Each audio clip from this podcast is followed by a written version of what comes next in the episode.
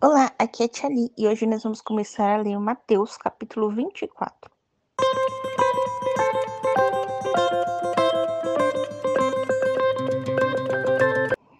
Bem-vindos aos Novenáticos Kids, e hoje nós vamos começar a leitura do capítulo 24 do Evangelho de Mateus. Nós vamos dividir o capítulo em três partes, tá bom? Então vamos começar. Em nome do Pai, do Filho e do Espírito Santo. Amém. Santo anjo do Senhor, meu zeloso guardador, se a ti me confiastes a piedade divina, sempre me rege, guarde, governe e ilumine. Amém. Estamos unidos em nome do Pai, do Filho e do Espírito Santo. Amém. O fim do mundo. Saindo do templo, Jesus ia se afastando. Quando os discípulos se aproximaram dele, a fim de fazê-lo observar as construções do templo. Ele, porém, disse: Estais vendo tudo isso? Na verdade vos digo: não ficará aqui pedra sobre pedra, tudo será destruído. Estando ele sentado no Monte das Oliveiras, os discípulos chegaram perto dele em particular com esta pergunta: Dize-nos, quando vai acontecer isso? E qual é o sinal de tua vinda e do fim do mundo? Jesus respondeu: Cuidado para que ninguém vos engane. Vão aparecer muitos em meu nome, afirmando eu sou Cristo, e vão enganar muita gente. Ouvirei falar de guerras e de rumores de guerras. Não fiqueis alarmados, pois é preciso que tudo isso aconteça, mas ainda não será o fim. Uma nação se levantará contra outra e um reino contra o outro haverá fome e terremotos em vários lugares. Tudo isso será apenas o começo dos sofrimentos. Então sereis entregues para seres torturados e mortos, e sereis odiados por todas as nações, por minha causa. Muitos vão cair, haverá traições e ódios recíprocos. Surgirão numerosos falsos profetas, que enganarão muita gente e ante o progresso constante da iniquidade, o amor de muitos esfriará. Mas quem perseverar até o fim será salvo.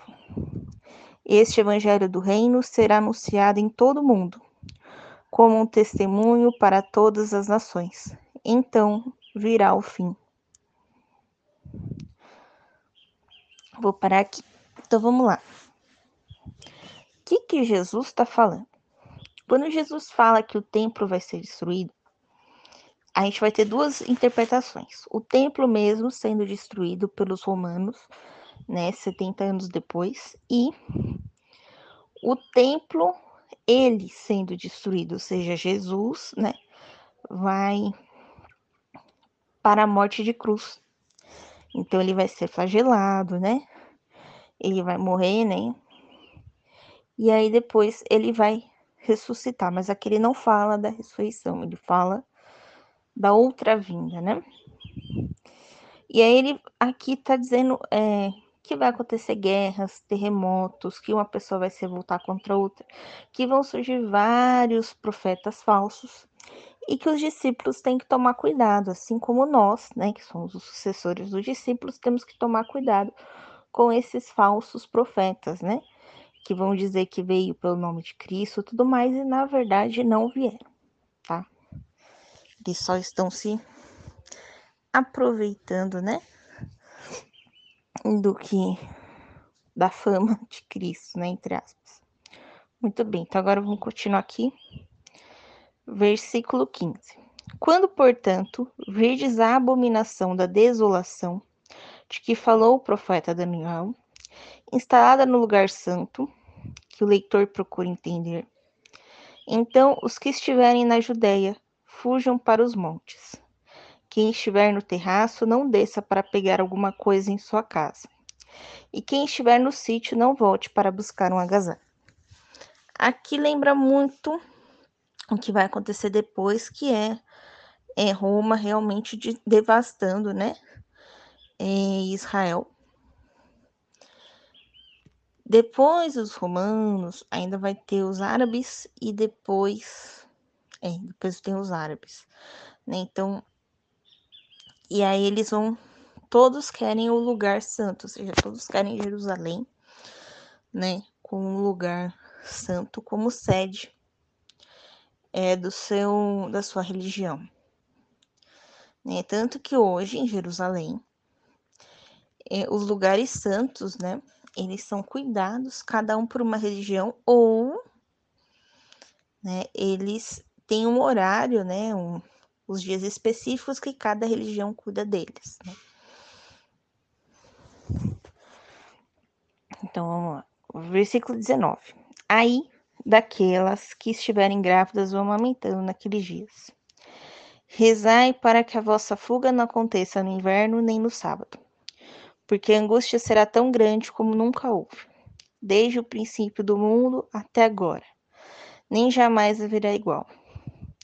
Se Deus não abreviasse aqueles dias, ninguém se salvaria, mas por causa dos escolhidos, Deus abreviará aqueles dias.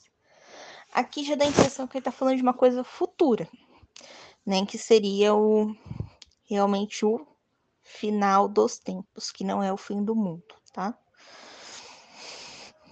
Aqui dá a impressão que ele está falando de uma coisa futura e não de algo que já aconteceu. Porém, quando a gente vai estudar aí a, tanto a invasão romana quanto a invasão árabe, a gente vai ver que muita coisa aconteceu, tá? Muito até hoje, né, tem a guerra lá da faixa de Gaza, né? Então, a gente pode estar falando tanto de uma coisa futura quanto do que está acontecendo hoje, né? Que são a, as guerras pela Terra Santa, né? Então, eu vou parar por aqui hoje, tá? Que esse tema é, é pesado e difícil de, de explicar. Não é fácil. e aí, amanhã a gente continua, né, com a segunda parte, tá bom? Um beijo, um abraço, que a paz de Cristo esteja com vocês e o amor de Maria.